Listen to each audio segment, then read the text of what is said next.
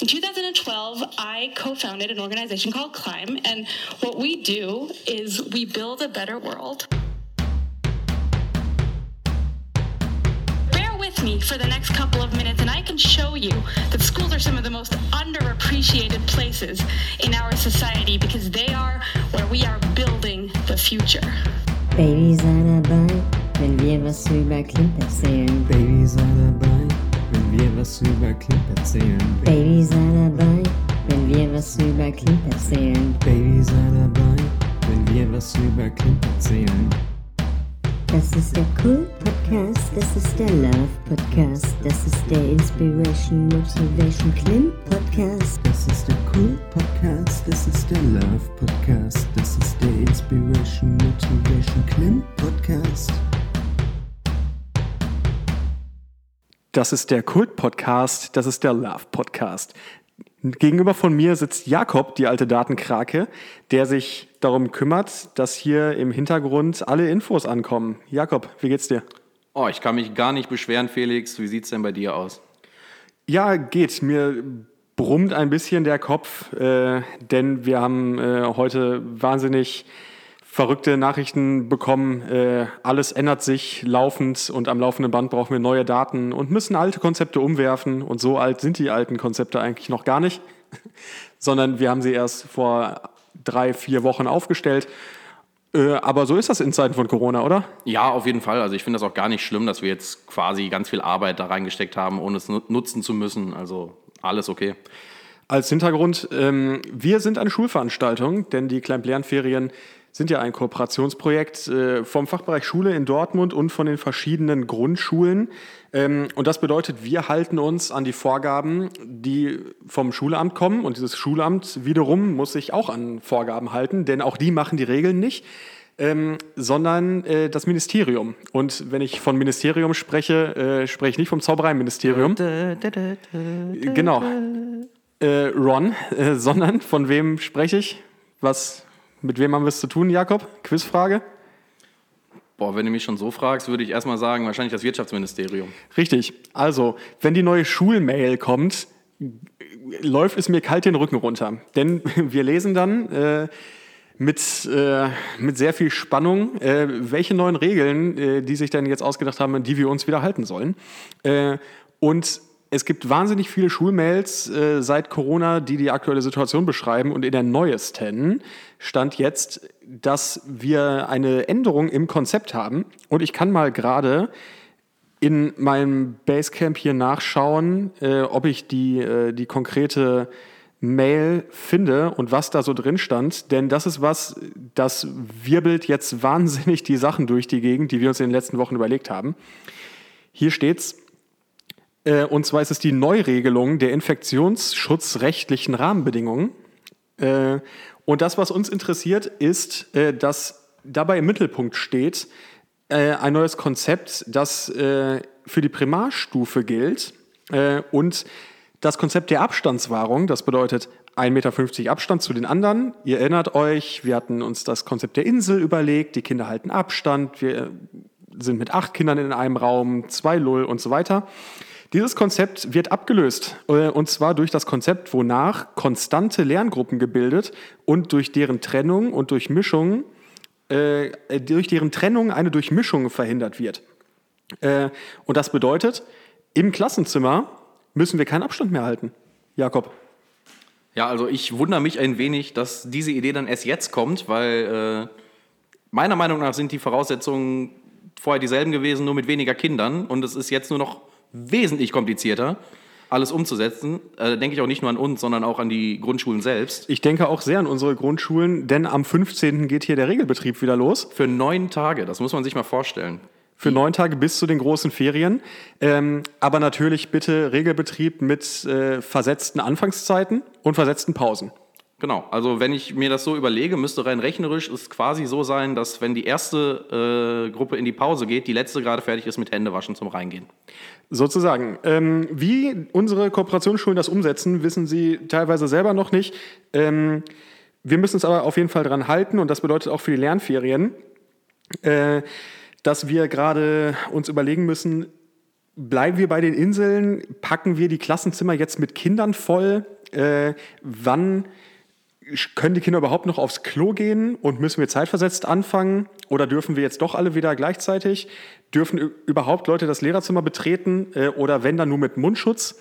Ähm, für, all, an, für alle Antworten auf all diese Fragen folgt uns bei Instagram, äh, denn dort liefern wir während der Lernferien regelmäßig Content äh, und laufen mal mit einer Kamera durch die Schule und dokumentieren ein bisschen, was so abgeht. Ja, ist mit Sicherheit auch spannend mal zu sehen, wie es zu Corona-Zeiten so läuft alles.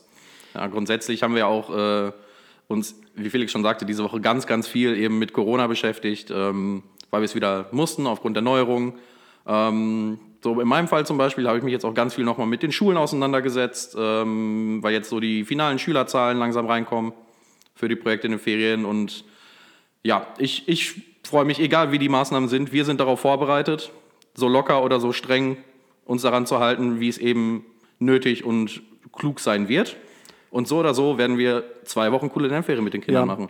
Wobei das ja auch äh, im, im Zuge der, der ganzen Erreichbarkeit der Kinder ein riesiges Thema ist. Denn, also man kann sich vorstellen, wir haben vier Klassenräume zur Verfügung. Wenn da jetzt acht Kinder pro Raum unterkommen, dann sind wir bei 32 Kinder, die bei den Lernferien teilnehmen, was ja weniger ist, als wir normalerweise erreichen. Äh, wenn wir in diese Klassenzimmer jetzt aber 15 Kinder packen, äh, dann sind wir bei 60 Kindern pro Maßnahme. Äh, und da kann man sich vorstellen, dass es auf der organisatorischen Ebene ein viel größerer, äh, ein viel größerer Felsen, den man erklimmen muss, als wenn man da jetzt mit acht Kindern in einer Klasse äh, Lernzeiten macht. Und ehrlicherweise wissen wir selber nicht, wohin die Reise geht. Nee, wir lassen uns überraschen. Schön ist aber, dass wir am nächsten Wochenende unsere Ehrenamtlichen darauf vorbereiten müssen. Genau, genau. Also wir wissen dann hoffentlich etwas genauer, wohin der Weg geht, zumindest für das Projekt, für das wir dann vorbereiten. Und da werden wir dann hoffentlich auch äh, ein bisschen uns so Infos und Lehren rausziehen können für die folgenden Projekte. Denn für uns ist das ja auch neu mit dem, äh, mit, mit dem ganzen Corona-Maßnahmen, die wir jetzt umsetzen müssen. Ähm, ne? Also Umsetzung und Durchführung von Lernferien ist für uns ungefähr so Neuland wie für Merkel das Internet. Also äh, ja, wir sind alle sehr, sehr gespannt, wie es aussieht. Für mich ist das Internet glücklicherweise kein Neuland. Äh, deswegen folgt uns bei Instagram und checkt mal ab, wie wir die ganzen Herausforderungen so lösen. Ähm, Jakob, wir haben heute äh, das erste Mal einen Gast. Ja, eine ganz besondere Folge. Ich freue mich vor allem, dass äh, dieser Gast direkt als erster Gast dabei ist. Ähm, wurde tatsächlich auch schon im Podcast drüber gesprochen, über diesen Gast. Wurde schon mal drüber gesprochen. So viel können wir schon verraten. Äh, es ist eine Person, die Climb gegründet hat. Ja, ganz genau. Eine von dreien. Und wenn ich ein wenig teasern darf, wer bis nächste Woche warten möchte, darf sich direkt auf den zweiten Menschen, der Climb mitgegründet hat, freuen. Das heißt, wir äh, interviewen zuerst von, äh, von der Gründerperspektive heraus, haben uns aber auch schon überlegt, äh, dass dann im Laufe der nächsten Folgen äh, auch mal die eine oder anderen Leute zu Wort kommen, die vielleicht nicht so sehr mit dem Projekt verwurzelt sind. Äh, das heißt, bleibt gespannt und wen wir heute interviewen und was die Person macht, das erfahrt ihr gleich.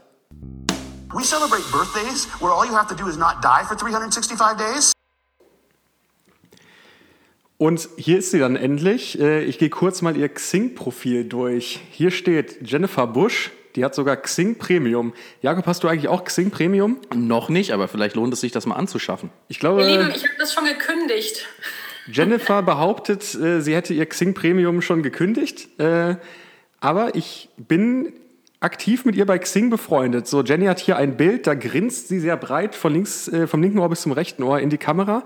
Ihre Berufserfahrung ist Sie ist aktuell Gesellschafterin bei der gemeinnützigen Climb GmbH, war vorher Bereichsleitung Lernferien, war vorher CEO von der gemeinnützigen Climb GmbH, war davor bei Teach First Deutschland als Fellow, war davor Teaching Assistant an der University of Iowa, hat American Studies studiert in Iowa, hat Linguistik studiert an der TU Dortmund, hat Literatur- und Kulturwissenschaften studiert an der TU Dortmund und ihre Fähigkeiten sind Begeisterung, Organisationstalent, Empathie, Selbstständigkeit, Mut, Teamfähigkeit, Kommunikation, interkulturelle Kompetenz.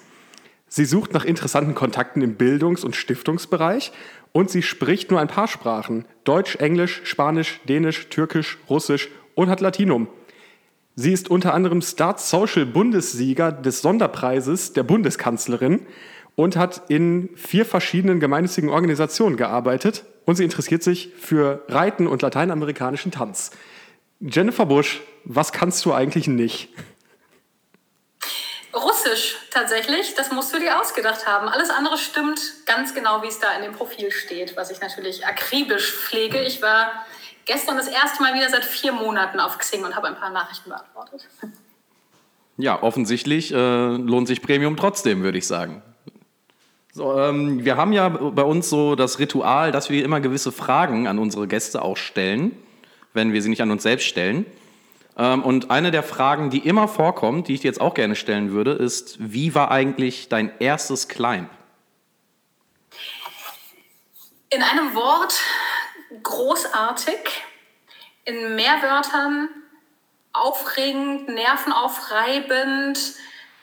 Du darfst auch gerne Sätze. Großartig, begeisternd. Du darfst gerne auch zusammenhängende Sätze formulieren, wenn du möchtest und Geschichten erzählen. Wir das kann sitzen ich ganz besonders gut, zu. denn ich habe ja Linguistik studiert. Ich kann also richtig gut reden.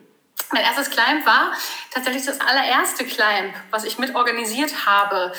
Ähm, anno dazu mal, das war im Sommer 2012, ganze acht Jahre her, hier im schönen Hamburg, wo ich dann auch hängen geblieben bin. Da bin ich immer noch, da sitze ich und arbeite bei Climb.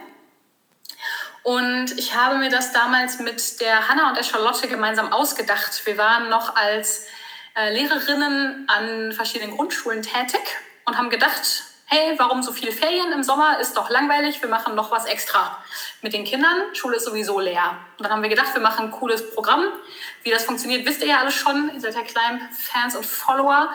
Deswegen erzähle ich dazu jetzt nichts. Aber dann haben wir mit Teach Fast Deutschland gemeinsam das aufgezogen und damals noch an zwölf Tagen.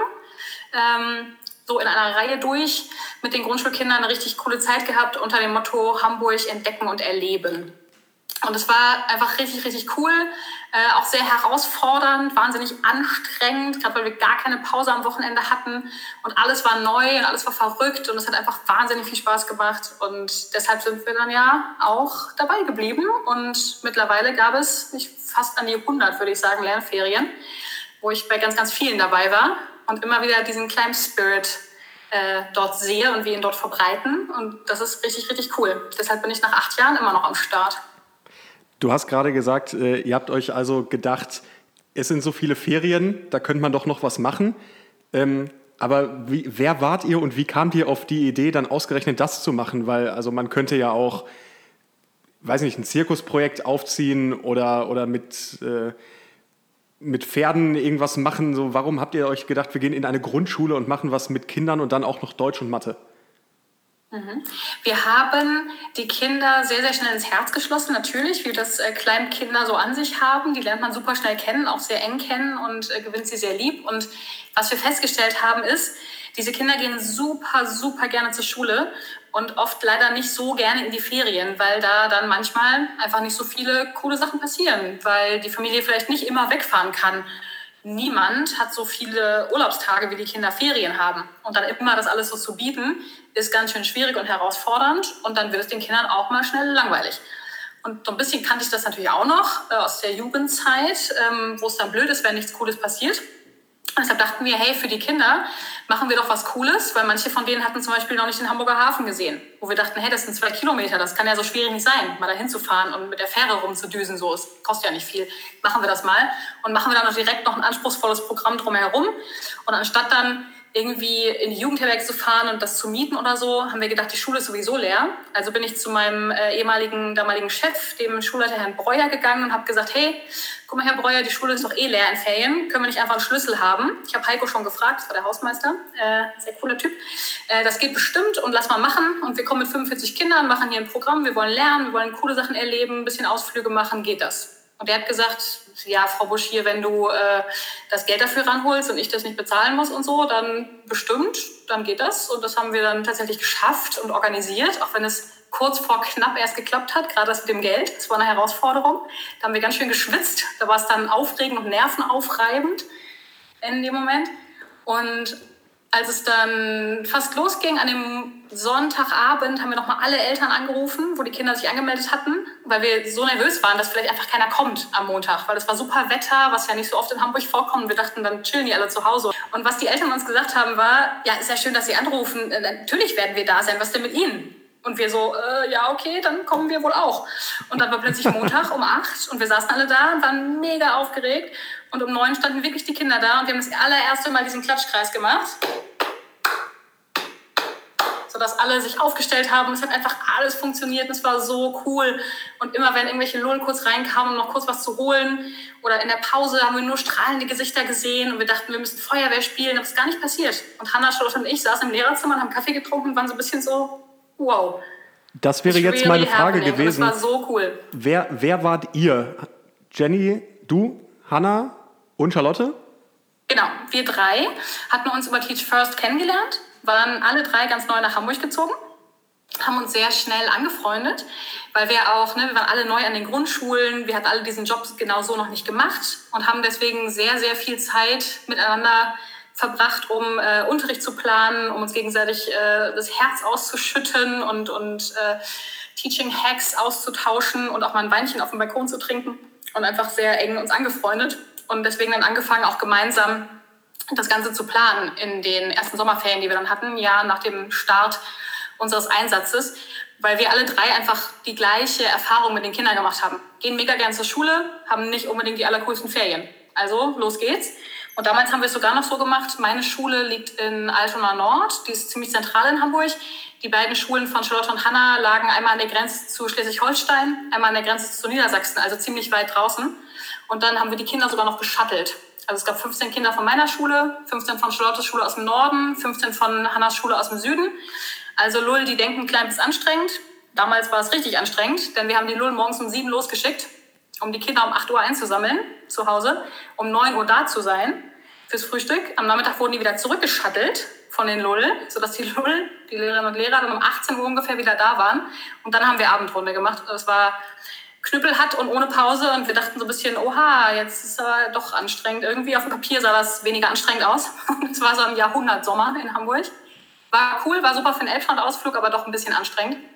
Da kam dann die Wasserschlacht auch gerade recht. Und dann haben wir nach und nach auch angefangen, ein bisschen mehr Pausen zu geben und äh, mehr Zeiten zum Rausziehen zu gönnen und so. So oder so äh, war das einfach eine mega coole Erfahrung und äh, hat uns total gepusht, auch für unser weiteres Jahr in der Schule als Lehrerinnen. Und dann, und dann kam eins zum anderen. Daraus wurde eine Firma. Dann steht bei Xing, du warst CEO. Aufregend. CEO haben wir aber nächste Woche im Podcast, nämlich Charlotte und Jens. Dann warst du Bereichsleitung der Lernferien. Und jetzt bist du Gesellschafterin. Und was machst du sonst so?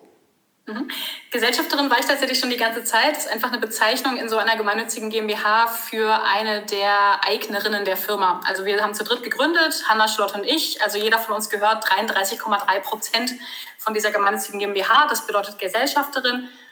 Und ähm, das habe ich dann bei Xing so hingeschrieben, weil sie es irgendwie besser las, glaube ich, keine Ahnung.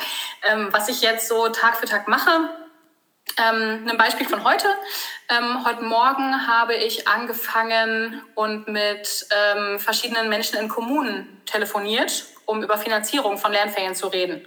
Das geht dann vom Sozialamt übers Jugendamt bis hin zum Schulverwaltungsamt.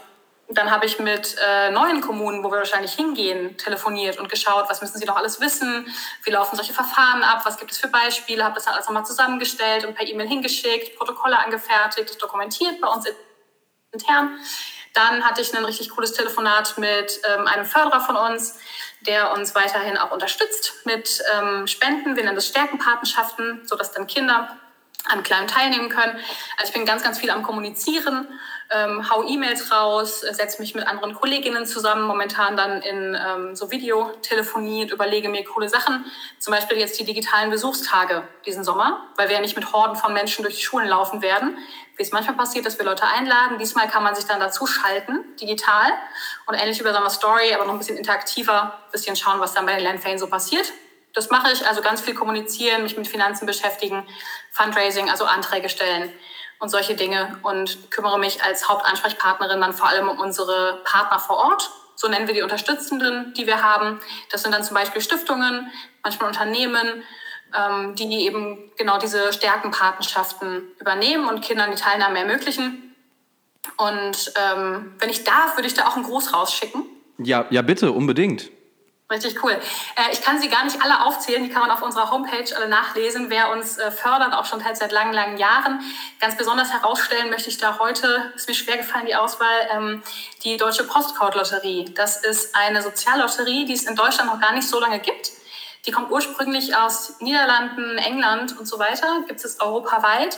Und das ist eine Lotterie, wo eine Person, eine Privatperson mit einem Loskauf für ein paar Euro im Monat soziale Programme, Projekte, Organisationen wie Climb unterstützen kann. Also ein guter Teil der Einnahmen geht genau an die Projekte, die da Gelder beantragen können, wie bei uns die Stärkenpatenschaften, dass dann x Kinder bei uns mitmachen dürfen. Ein anderer Teil wird ausgeschüttet als Gewinne ähm, für die Menschen, die die Lose haben. Und das geht immer nach dieser Postleitzahl, deswegen Postcode. Und das ist ein richtig toller, äh, treuer Partner, der auch genau in Dortmund mit uns letztes Jahr dort angefangen hat, diese Patenschaften, diese Logik sich äh, auch auszudenken. Und ähm, von diesen Partnern vor Ort haben wir an jedem Ort einige. Und das ist ein ganz, ganz großer Teil meines Jobs, mit denen ähm, jetzt die Updates zu machen. Wie läuft es im Sommer? Wie kann das weitergehen? Was braucht Klein gerade? Und das macht einfach total viel Spaß, genau diese Arbeit zu machen. Ja, vielen Dank an dieser Stelle natürlich an die Postcode-Lotterie und die ganzen anderen Förderer, die unsere Arbeit erst möglich machen. Und Förderinnen, Leute, kauft euch ein Los. Äh, das Geld kommt bei uns raus. Ähm, und das ist richtig geil. Vielen Dank an die gemeinstige Postcode-Lotterie. Sehr, sehr krass. Äh, gute Menschen und vor allem sind sie auch alle mega nett. Ich durfte ja auch ein paar Leute kennenlernen letzten Sommer äh, beim Besuchstag. Ähm, ja, und idealerweise diesen Sommer beim digitalen Besuchstag ja auch. Ähm, da schicken wir auch noch mal ein paar, ein paar Instagram-Sachen rum. Äh, dann habt ihr auch Einblick in das, was wir bei Climb so machen.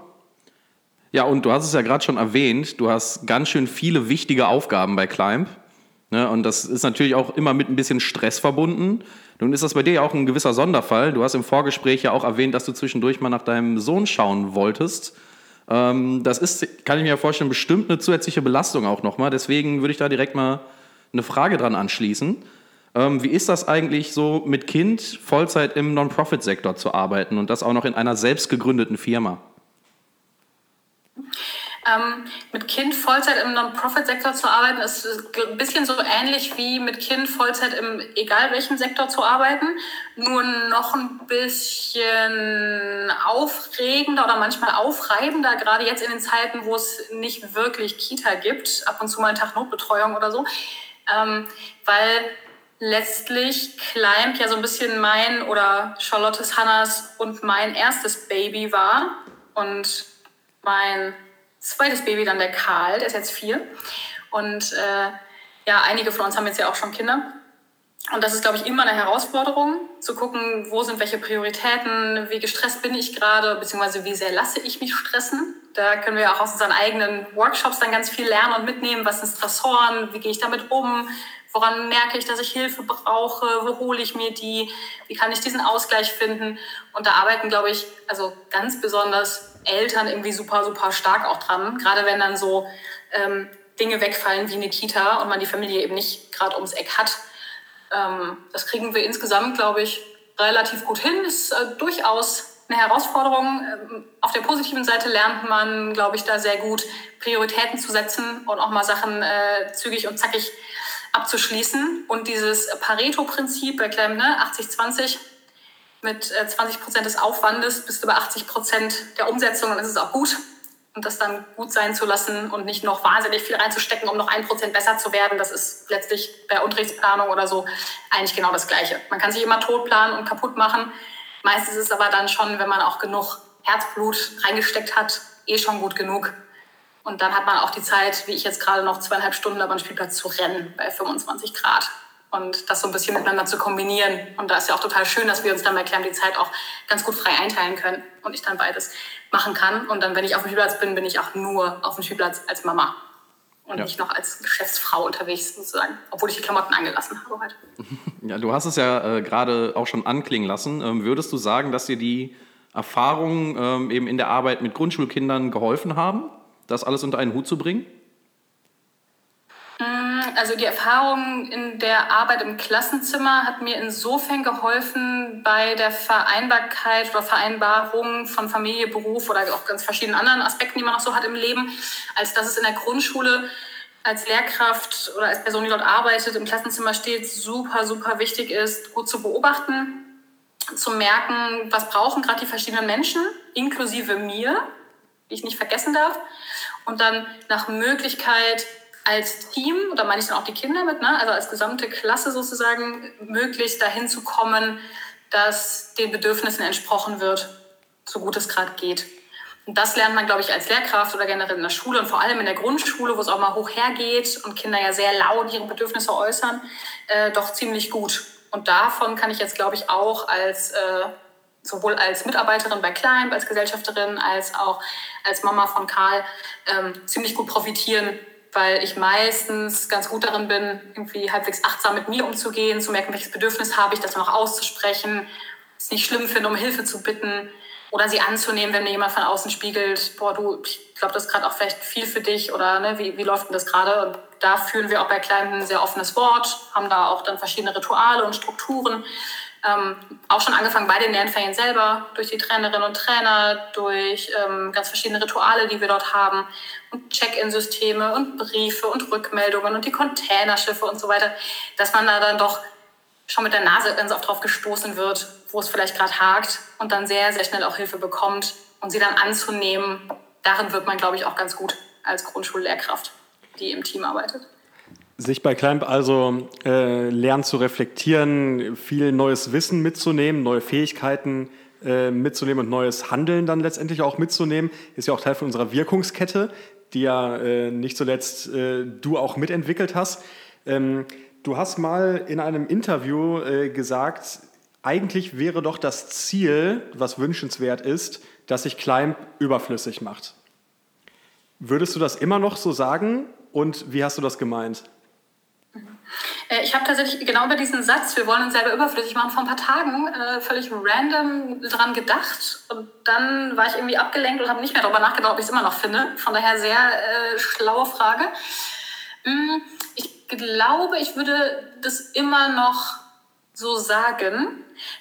Und zwar in dem Sinne, sollte es sich überflüssig machen, als dass es im Idealfall so ist, dass der Staat letztlich, auch durch den Auftrag des Grundgesetzes, ne, also alle Menschen sind natürlich gleich und haben ohne Ansehen der Person etc. ppp. Ähm, ein Recht auf ne, Bildung, Entfaltung der Persönlichkeit und so weiter und so weiter, was dann in der Praxis leider nicht immer so klappt. Und weil dann diese Herausforderungen, Probleme, wie auch immer, gesehen werden von Menschen, ja nicht nur von uns, ne, auch Menschen in der Wohlfahrt, in anderen NGOs, natürlich auch in den Verwaltungen, Jugendämtern und so weiter, arbeitet man natürlich daran, zu versuchen, das zu verbessern, durch Projekte, durch Maßnahmen und so. Und im Idealfall, in dieser Wirkungslogik, ist es ja so, dass man sich eine Vision ausdenkt. In unserer Vision steht beispielsweise drin ein durchlässiges Bildungssystem, wo jedes Kind, egal welcher Herkunft es ist, die Möglichkeit hat, einen Schulabschluss zu machen, der den Fähigkeiten entspricht und nicht der der Hautfarbe entspricht, der der Religion entspricht, dem Vorurteil der Schublade. So. Davon wollen wir ja weg. Deshalb machen wir das für die Kinder. Deshalb machen wir vor allem auch die Lehrkraftbildung, weil es super, super wichtig ist, dass gerade an Schulen, an denen wir arbeiten, die allerbesten Lehrkräfte, die da richtig Bock drauf haben und das mit Schmackes und Karacho machen wollen und dort wirken wollen, hingehen.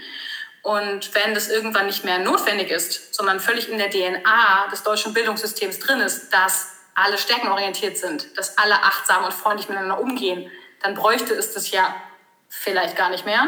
Insofern würde ich das immer noch unterstreichen, dann wäre es schön, wenn es überflüssig würde, dass es das braucht. Sehe ich momentan leider noch nicht. Es gibt ja immer mal wieder auch Rückschritte und so, manchmal durch eine Pandemie, naja.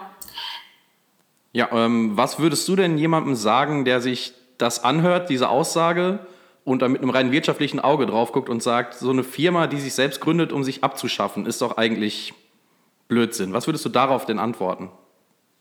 Dann haben wir ein unterschiedliches Verständnis von der Daseinsberechtigung einer Organisation. Und ich glaube, dass Sozialunternehmen mh, mm, ja genau versuchen, nach einer Veränderung, nach einer gesellschaftlichen sozialen Wirkung zu streben und eben nicht nach einer Erhöhung des Profits. Ne? Also ich habe Einnahmen, ich habe Kosten, was davon übrig bleibt, ist im Idealfall der Gewinn. So. Und wenn ich jetzt Unternehmerin klassischerweise wäre, ohne das kleine G, ohne die Gemeinnützigkeit, dann könnte ich mir Unternehmerinnen gewinnen daraus ziehen am Ende des Jahres. oder meinen äh, Aktionärinnen etwas ausschütten, Dividende und wie das alles heißt. So, das ist bei Sozialunternehmen erstens verboten, denn wir haben einen gewissen Steuervorteil und dürfen das gar nicht, etwas ausschütten als Gewinn, wollen es aber auch nicht, denn alles, was wir erwirtschaften und was übrig wäre am Ende des Jahres, würde ja wieder genau dem Zweck zufließen, nämlich Kinder schlau und stark zu machen und Erwachsenenbildung zu tun, damit es ein besseres Bildungssystem wird. Und das ist der Daseinszweck. Und das ist, glaube ich, einfach eine unterschiedliche Basis, eine unterschiedliche mh, hm, Überzeugung, die dahinter steckt, warum man so etwas vielleicht gründet. Und da sind wir Sozialunternehmerinnen vielleicht ein bisschen auf einem anderen Feld unterwegs, sozusagen, wobei es natürlich auch hybride Modelle gibt oder Geschäftsmodelle, die sich auch als Sozialunternehmen verstehen. Die haben zwar kein kleines G, also sind dann eine, eine GmbH oder eine AG oder sonstiges, führen aber alle Gewinne und alle Profite einem sozialen Zweck zu. Entweder intern bei sich oder durch Spenden oder so etwas. Wie es vielleicht auch manche Stiftungen ist, eine Soziallotterie oder so, können wir vielleicht damit vergleichen. Um, von daher gibt es da jetzt auch nicht, das eine ist super, das andere ist total blöd. Mm, wenn es jetzt aber so ein Hardcore-Mensch wäre, der ähm, das so sieht, dann bin ich sehr happy, mich mit dem darüber ein paar Stunden lang äh, zu streiten, produktiv und vielleicht ein bisschen davon zu überzeugen, dass es durchaus sehr cool ist und eine Berechtigung hat, was wir auch tun. Genauso lasse ich den Menschen auch ihr Streben nach Profit. Meins wäre es jetzt nicht. Äh, trotz allem finde ich es total gut und richtig und wichtig, dass äh, auch gerade im sozialen Sektor, man nennt den dritten Sektor, auch fair und gut bezahlt wird. Dass man versicherungspflichtige Anstellungsverhältnisse schafft und eben nicht über irgendwie ganz viele verschiedene Ketten, Honorarverträge oder sowas das probiert oder im schlimmsten Fall auch Leute ausbeutet, weil sie eigentlich mit, mit diesem hier super äh, sinnvoller Job beutet sich doch bitte selber aus, ködert. So, da bin ich überhaupt kein Fan von. Und deswegen passt auch, glaube ich, dieses GGMBH als als Konstrukt, als Rechtsform da ganz gut zu uns. Das ist irgendwie eine gute Mischung aus diesen verschiedenen Welten. Mhm. Climb ist ja mittlerweile äh, eine fast mittelständische Firma geworden, könnte man fast schon so sagen. Ähm, nächste Woche haben wir die Geschäftsführung zu Gast äh, und fragen da noch mal ein bisschen nach, äh, wie führen die das alles denn so und wie läuft denn das alles so äh, aus deren Sicht ab? Ähm, ich glaube, viel hast du da jetzt auch schon äh, angeschnitten, denn du warst natürlich auch mal CEO hier von, von Climb, das das Ganze äh, in den Kinderschuhen noch betreut.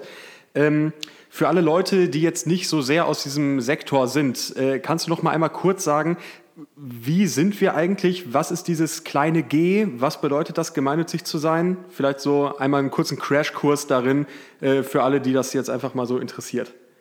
Mhm. Gemeinnützig ist tatsächlich in Deutschland erstmal rein eine Kategorie im Steuerrecht. Und zwar bedeutet es, dass eben nicht ein Unternehmen Ende des Jahres diese Gewinne, wo ich gerade erzählte, ne, Ausgaben minus Kosten, da bleibt was übrig. Das wäre ein Gewinn. Und wenn ich jetzt eine reine GmbH hätte, könnte ich mir das dann selber nehmen. Wie, ich habe einen Friseursalon oder sonstiges und am Ende bleibt was über. Das ist mein mein Gewinn oder auch mein Unternehmerlohn nennt sich das dann. Das macht äh, im Gemeinnützig, in der Gemeinnützigkeit ist es nicht so, sondern da werden alle Überschüsse wieder dem Zweck zugeführt. Es gibt einen bestimmten Zweck, da gibt es die sogenannte Abgabenordnung, da geht es viel um Paragraphen, das führt zu weit. Das könnte zum Beispiel sein die Förderung der Bildung und Erziehung wie bei Klein. Es könnte aber auch ein Tierschutzverein sein die äh, Natur- und Artenschutz wäre auch ein gemeinnütziger Zweck in dieser Ordnung. Und wenn ich dann dieses kleine G habe, das prüft das Finanzamt einfach, ob das gerechtfertigt ist nach der Satzung, die ich mir schreibe. Beim Sportverein ist es auch so, Förderung des Sportes, der Gesundheit. Dann ähm, habe ich eben sozusagen die Vorgabe, dass ich mir nicht den Gewinn da rausziehe. Ich darf dann noch Löhne zahlen, die dürfen auch fair sein und marktüblich. Und das andere ist, dass ich Spenden annehmen darf. Das darf jemand, der for profit, also ohne Gemeinnützigkeit agiert, eben nicht. Und dann könnte zum Beispiel eine Stiftung, ein Unternehmen oder eine Privatperson mir etwas spenden, spendet mir, weiß ich nicht, 275 äh, Euro, damit ein Kind wie Patricia an Lernferien teilnehmen darf. Und dafür bekommt diese Person eine Spendenquittung und kann das dann wiederum bei der Steuer einreichen. Da sie einen mini kleinen Steuervorteil von bei dieser Summe, paar Euro. Und so ist es insgesamt eine Win-Win-Situation. So funktioniert das Spendenwesen in Deutschland. Dafür braucht man halt dieses kleine G als EV, als GUG, als GGMBH. Ist am Ende auch so ein bisschen wurscht, wie man es dann nennt. Das ist einfach so eine juristische Geschichte. Dann ist man bei der Notarin, die liest wahnsinnig schnell, noch viel schneller, fünfmal schneller als ich gerade rede, diese Satzung vor. Alle unterschreiben und freuen sich. Und dann äh, geht es viel um Paragraphen. Und dazu kann euch der Jens wesentlich besser noch Dinge erzählen nächste Woche. Das heißt, ja Leute, wir machen das schon hauptberuflich. äh, ja, wir können davon unsere Miete bezahlen, aber nein, wir werden davon nicht reich. Keine Sorge, äh, wir sind gemeinnützig und machen es am Ende für die Kinder. Jenny, möchtest du noch irgendetwas loswerden? Wir haben keine Fragen mehr auf dem Zettel. Ich äh, möchte erstens äh, Danke sagen für die Einladung. Es macht mega Spaß und ihr habt gesagt eine Viertelstunde. Ich glaube, es war länger und es ist mega verflogen. 26 Minuten. Minuten geredet. Es ist mit euch immer ein großes Vergnügen und ich höre diesen Podcast sehr gerne, habe mich deswegen so gefreut, dass ihr mich gefragt habt. Ich bin ein Fan. Das war das Erste. Das Zweite, was ich loswerden möchte, ist, ihr sagt immer, ihr verteilt immer viele Shoutouts an äh, diverse Menschen und da möchte ich gerne äh, an euch dies geben, und zwar an euch äh, LK, LKA in Dortmund, also die Menschen, die äh, vor Ort die Fahnen hochhalten, die Community betreuen, sich um die Schulen kümmern und all das und genauso in all unseren Städten oder ähm, genauso in Mainz, auch in Mannheim, dann bis hoch in den Norden, die Laura, die jetzt Kiel auch betreut und gleichzeitig Bonn, ist auch eine ganz spannende Frage, wie sie das denn macht, äh, in Bremen, wo wir recht neu sind an all diese äh, Menschen, an all diese PLs, PLAs, LKs, LKAs, BHs, ganz neu, und auch an all diese LUL, einfach dieses ganze kleine Team, die ganze kleine Family, äh, ein ganz, ganz großes Dankeschön. Denn ohne euch alle und ohne diese Menschen, die vom ersten Moment in 2012 sich hingestellt haben und diese Kinder zur Schule geschattelt haben mit der S-Bahn, äh, bis heute, die Leute, die sich jetzt freuen auf den Einsatz bei den Sommerferien, ohne das ginge es nicht. Und wir hätten das zu dritt niemals alleine größer machen können von Anfang an, als wir da im Lehrerzimmer saßen und so nervös waren, wie es jetzt läuft. Und jede Lehrerin, jeder Lehrer, der reinkam, hatte so ein Grinsen im Gesicht. So ist das immer noch, wenn ich zu klein komme. Und dafür möchte ich ganz, ganz, ganz großes Dankeschön sagen an die Community. Vielen Dank fürs Gründen. Stiller Applaus von Jakob. Ähm, und äh, wir wollen dich nicht länger aufhalten. Äh, wenn du jetzt zurückgehst zu dem Kindergeburtstag, äh, grüß den Kleinen von uns und ja, schönes Wochenende. Danke für deinen Besuch. Euch auch ein schönes langes Wochenende. How many of you are completely comfortable with calling yourselves a leader? Changing the world. Bucket full of lollipops. Changing the world. The moment that I didn't even remember. Lollipop moment. We celebrate birthdays where all you have to do is not die for 365 days. Jenny organisiert uns also wahnsinnig viel Geld, ähm, denn ohne Moos nichts los. Das ist auch klar. Ähm, wenn Jenny aber dafür sorgt, dass hier Hunderttausende von Euros reinkommen, heißt das natürlich nicht, dass wir dabei tatenlos zugucken und die Hände in den Schoß legen und sagen, yo, äh, Jenny ist der Goldesel und Jenny macht schon, sondern auch wir vor Ort äh, haben natürlich mehr oder weniger kleine, manchmal auch größere Spenderinnen und Spender, ähm, die dafür sorgen, dass hier in Dortmund der Rubel rollt. Ja, das ist auf jeden Fall auch eine Rolle, die ist nicht zu unterschätzen. Ähm, und es ist auch, finde ich, super wichtig und super schön zu wissen, dass es auch lokal total viele Menschen gibt, die sich eben dafür einsetzen wollen, dass es vor Ort weitergeht. Weil da haben sie auch viel mehr Einfluss darauf, wo das Geld ankommt. Und ich freue mich natürlich, dass da viele eben uns als gutes Ziel für ihre Spenden sehen. Mega. Jenny hatte gerade schon gesagt, es gibt diese Partner vor Ort, äh, so nennen wir die Leute, äh, die uns vor Ort unterstützen. Ähm, alle nachzulesen, auch auf unserer Website. Jakob, wie funktioniert denn sowas, äh, wenn wir quasi sagen, wir haben jetzt hier ein Projekt, da sollen 40 Kinder dran teilnehmen und wir brauchen noch so Unterstützung in Form von Spenden. Was machst du dann? Ja, da gibt es verschiedene Wege, wie das laufen kann. Ähm, wenn wir zum Beispiel uns an größere, also so mittelgroße Förderer wenden, die aber hauptsächlich auch lokal ähm, tätig sind, dann gibt es meistens eine Möglichkeit, ein bis zweimal im Jahr vor allem ähm, Anträge zu stellen ähm, postalisch oder online, ähm, wo wir erstmal nochmal erklären, wofür genau wollen wir dieses Geld denn verwenden? Ist es eher für die äh, Schülerinnen und Schüler selbst? Ist es vielleicht für eine gewisse Gruppe unserer Ehrenamtlichen? Oder für Materialkosten. Oder, oder für Materialkosten, auch ganz wichtig. Ähm, es gibt so viele Kostenpunkte, die irgendwie ähm, geklärt werden müssen und da hilft uns auf jeden Fall eine Menge. Wenn wir zum Beispiel ähm, jetzt sagen, wir sind gerade am Motto Digitales dran, und dafür brauchen wir aber Endgeräte. Wir brauchen 100 Tablets. Genau, wir brauchen 100 Tablets. Dann ist es natürlich schwierig, diese Tablets zu fundraisen. Tablet kostet 500 Euro das Stück, plus eine Hülle, plus pro Tablet noch ein Kopfhörer, plus vielleicht noch äh, die Box, wo man es drin aufbewahrt. Da ist man dann schon mal bei einem, bei einem schönen Sümmchen. Genau, und da gibt es eben für uns mehrere Ansprechpartner, die wir, an die wir uns wenden können. Denn wir wollen natürlich nicht ähm, unbedingt nur einem Förderer diese ganze Summe ähm, aufdrücken. Auf gar keinen Fall. Ähm, das äh, alles hilft. Also wir werden, äh, wir freuen uns über jede Unterstützung. Und ähm, wenn, wenn jemand sagt, ich übernehme gerne für euch zehn dieser Tablets, ist das für uns schon mal echt eine super Unterstützung. Genau, das wären so Anschaffungen außerhalb der Reihe. Was wir im Winter ja glücklicherweise umgestellt haben, äh, ist das System der Spenden. Denn äh, ja, Jenny hat es schon erwähnt, es gibt jetzt die Stärkenpatenschaft und das bedeutet, man kann ähm, Kinder unterstützen. Ein Kind oder die Patenschaft für ein Kind kann übernommen werden für 275 Euro. Und das kommt äh, bei den Partnerinnen und Partnern wirklich tatsächlich sehr gut an, ähm, wenn wir dann sagen, wir machen hier ein Projekt mit 30 Kindern, ähm, wir brauchen also 30 Patenschaften. Dann schauen Sie sich das an und wie Jakob dann schon gerade erklärt hat, kann man einen Antrag stellen, kann man nochmal die Satzung hinschicken, kann sich nochmal äh, zum Telefonieren verabreden und wenn dann alles passt, ähm, dann kriegen wir eine Förderzusage und so läuft das dann eigentlich mit dem Fundraising ab bei Stiftungen. Jakob hatte jetzt gerade auch schon gesagt, es gibt nicht nur Leute, die Stiftung sind, sondern es gibt auch zum Beispiel private Spender. Ja, es gibt Privatspender, es gibt Vereine und Clubs, die ähm, auch wirklich sehr, sehr ähm, aktiv sind im sozialen Bereich und da viel unterstützen.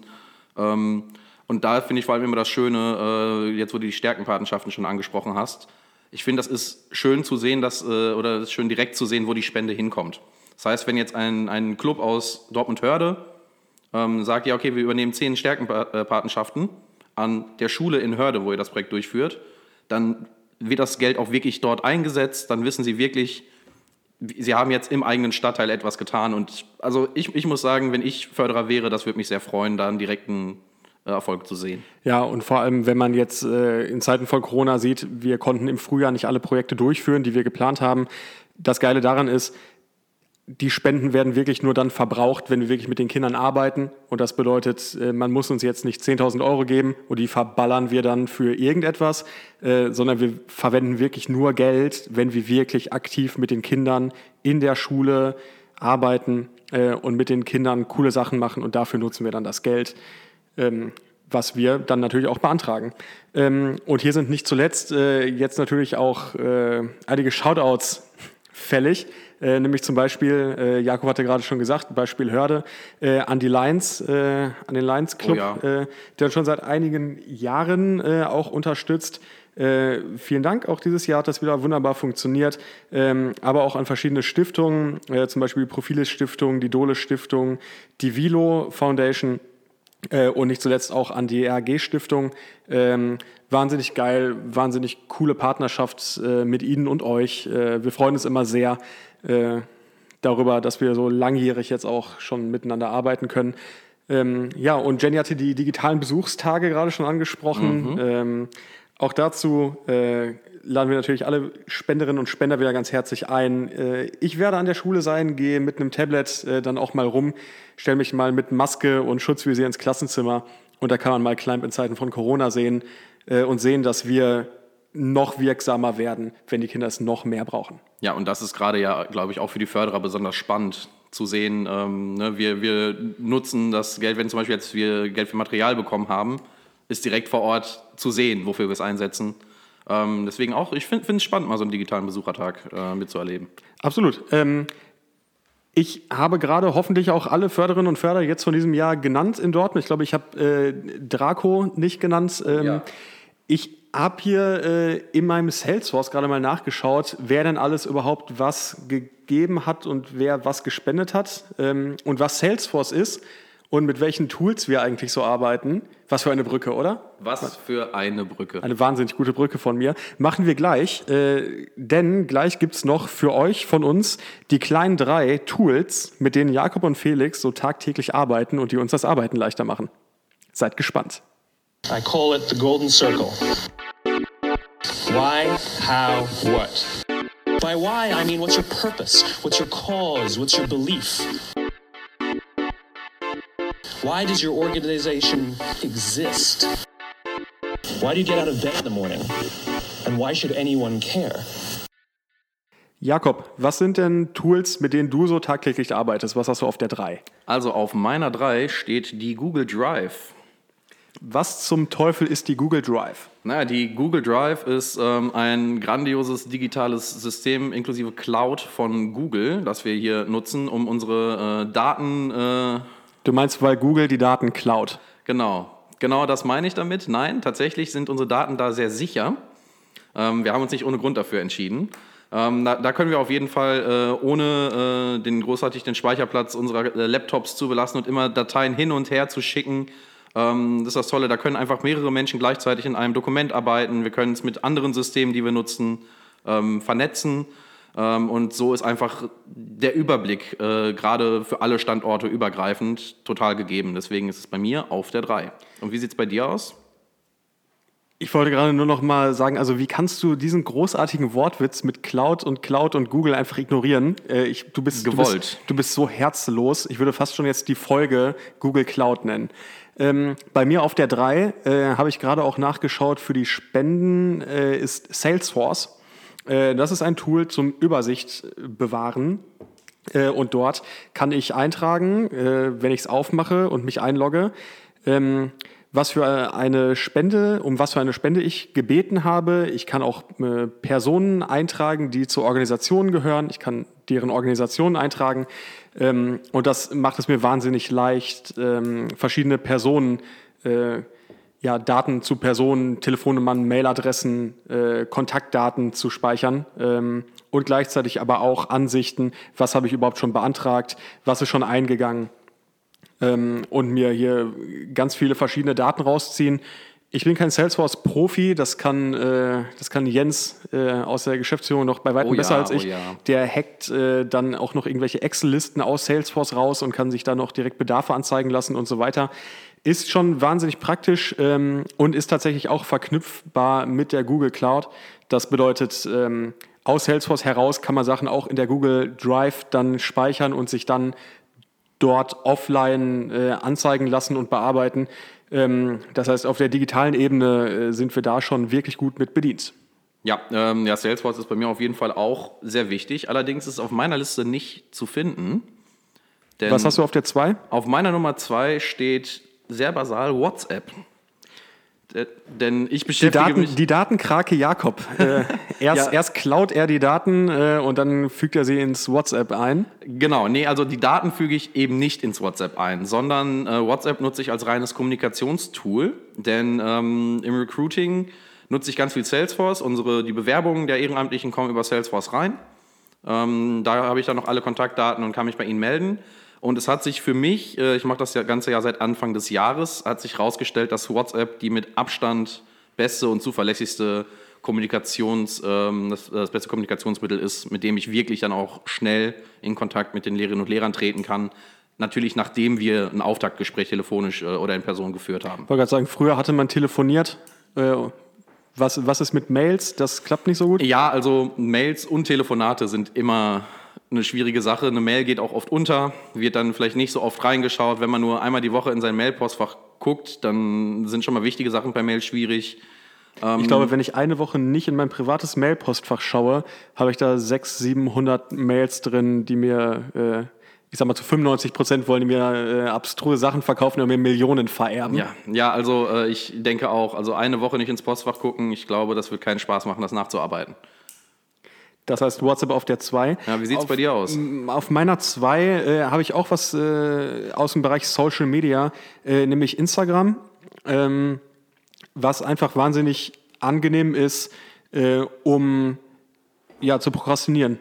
Denn wenn ich im Büro sitze äh, und das Handy raushole, kurz mal Instagram gecheckt, dann geht schon mal eine Viertelstunde ins Land, dann trinke ich einen Kaffee, da daddel ich noch ein bisschen. Nein, also Spaß Ja, so beiseite. kennt man den Felix. Ja, ich habe die ganze Zeit mein Handy in der Hand, um zu chillen, genau. Ähm, nein, Instagram äh, ist ein cooles Tool, einfach um zu zeigen, was man so macht. Ähm, Im normalen Büroalltag vielleicht mh, nicht in meinen Top 3, aber bei den Lernferien halt wahnsinnig cool.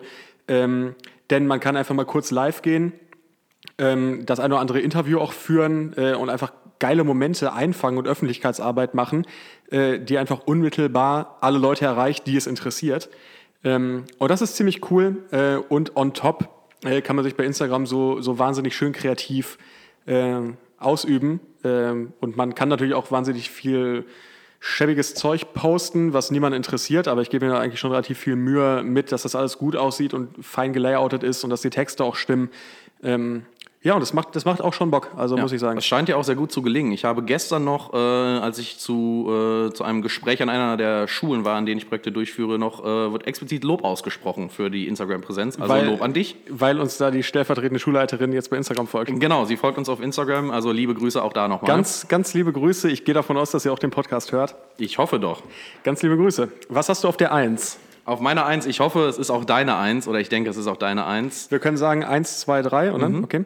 Eins, zwei, drei. Photoshop. Ach, Felix, Mann, das ist Nein. natürlich Basecamp auf It- der Eins. Basecamp it is. Also das ist ja ganz klar. Ähm, Basecamp haben wir, glaube ich, auch schon, wenn ich mich nicht vertue, angesprochen in einer der letzten Folgen. Äh, Es ist ein Organisationstool, das, äh, ohne das unsere Arbeit faktisch nicht möglich wäre. Also wir organisieren alles über das Basecamp, äh, natürlich in Zusammenarbeit mit den schon genannten Tools. Aber Basecamp ist so praktisch. Wir können auch da, können alle gemeinsam arbeiten. Man kann sich Projekte einrichten, ähm, To-Do-Listen erstellen, einzelne Kalender für einzelne Projekte, ähm, Docs und Files teilen. Also es ist wirklich super zur Übersicht. Ja, also ich würde dir in keinem Punkt widersprechen, ähm, außer dass ich mich da ein bisschen rausheben würde, denn ich bin ein wahnsinniges Organisationstalent und könnte das alles auch ohne Basecamp. Nein, also Spaß beiseite. Basecamp ist schon wirklich wahnsinnig praktisch. Ähm, ich hätte niemals gedacht, äh, als ich angefangen habe, mit dem Basecamp zu arbeiten, dass ich so da, mich darin verlieben kann. Denn am Anfang war es noch ehrlicherweise ein bisschen viel und ein bisschen unübersichtlich. Ähm, mittlerweile verbringe ich an einem normalen Arbeitstag von acht Stunden wahrscheinlich sieben im Basecamp. Wahrscheinlich sogar eher mehr. Und wenn ich es nur im Hintergrund aufhabe. Äh, denn alles, was wir haben, befindet sich im Basecamp. Ja, wie, wie genannt auch eben schon durch die Vernetzung mit den anderen Tools, die wir nutzen können. Es sammelt sich alles im Ende im Basecamp. Es ist richtig praktisch und nicht nur wir in Dortmund sind im Basecamp, sondern auch die Leute aus Hamburg, die Leute aus Mainz, Bremen, Mannheim und wo sie alle herkommen. Äh, alle können sich dort treffen äh, und äh, es ist also nichts geht mehr verloren. Basecamp ist richtig geil. We love Basecamp. Woo, Basecamp! I gave a quiz. 20 questions. Student missed 18. I put a plus two on this paper and a big smiley face. He said, then why'd you put a smiley face? I said, cause you on the roll. Ja, und zum Abschluss, wie gewohnt, widmen wir uns nochmal unseren Containern. Und ich würde vorschlagen, Felix, ähm, du gibst dir selbst einen Container und einen Container an Jenny in Vertretung, die sich jetzt ja selbst keinen geben kann. Sehr gerne. Ähm, ich würde starten tatsächlich mit dem Container an Jenny ähm, und ich gebe ihr einen dunkelgrünen Container, äh, denn sie kann echt wahnsinnig stolz darauf sein, was sie so alles aufgebaut hat. Wir sind ja äh, ihr. Xing-Profil am Anfang durchgegangen und was die so alles kann äh, und dann parallel noch äh, acht Fremdsprachen mehr oder weniger fließend zu sprechen Außer Russisch. außer Russisch, äh, Geschäftsführerin zu sein und jetzt hier äh, mehrere hunderttausend Euro für diese Firma ranzuholen, äh, das, das ist schon aller Ehren wert, muss ich schon wirklich sagen. Äh, und auch heute für den Podcast, sie hat sich die Zeit genommen. Äh, wir haben die Fragen vorher nicht miteinander abgesprochen und sie konnte alles äh, aus dem Stehgreif bis in die letzte Tiefe beantworten. Wenn wir sie nicht, äh, nicht noch mit Händen und Füßen gebremst hätten hier im Video, hätten wir wahrscheinlich noch drei Stunden weiter gelabert. Ähm, sehr, sehr krass, sehr, sehr dunkelgrüner Container. Äh, Jenny kann sehr stolz auf sich sein und wir sind auch sehr stolz auf sie. Und ich gebe mir dann einfach auch einen dunkelgrünen Container, äh, denn ich bin ziemlich zufrieden damit, wie diese Podcast-Folge ablief. Äh, wir hatten uns einen guten Plan gemacht und den haben wir auch ziemlich gut, äh, haben wir uns dran gehalten. Ja, auf jeden Fall. Deswegen dunkelgrün auch für mich. Und du? Cool. Ähm, ja, ich würde Jenny tatsächlich einen anderen Container geben wollen, nämlich den roten. Weil, ähm, wie du es gerade schon erwähnt hast, sie, äh, wir haben die Fragen nicht abgesprochen, sie konnte trotzdem super souverän darauf antworten, auch auf die Nachfragen super gut eingehen. Und genau deswegen ist sie ja im Fundraising auch, auch richtig und wichtig für diese Firma. Denn ähm, das Beispiel kam ja auch, hat sie ja auch schon erwähnt, wenn es jemanden gibt, der ihr so gar nicht, der jetzt gar nicht konform geht mit ihrer Meinung, dann freut sie sich darauf, konstruktiv mit diesen Menschen zu streiten. Und genauso ist es mit Jenny. Ähm, sie scheut vor keinem verbalen Konflikt, ist dabei aber immer darauf aus, dass man wirklich lösungsorientiert arbeitet. Und das finde ich sehr beeindruckend. Das ist auf jeden Fall was, das kann nicht jede oder jeder. Aber Jenny sowas von. Ja, und mir selbst äh, würde ich äh, an dieser Stelle auch den dunkelgrünen Container geben, aus demselben Grund wie dir, weil ich auch sehr zufrieden damit bin, wie sich der Podcast entwickelt. Ich denke, jede Folge ein bisschen besser. Ja, also spätestens bei Folge 100, wir haben es letztes Mal schon erwähnt, Jan und Olli können das nicht ewig machen. Ich wäre dazu bereit, mehrere hundert Millionen von Spotify äh, zu bekommen für diesen Podcast. Äh, die würde ich dann äh, mit Sicherheit auch anteilig in die Gemeinnützige Climb GmbH investieren. Ja, und damit, äh, cool, dass ihr uns zugehört habt. Äh, Vielen bis, Dank. Bis zum nächsten Mal. Großen Shoutout an die Deutsche Postcard-Lotterie. Kauft euch ein Los, denn das Geld landet bei uns.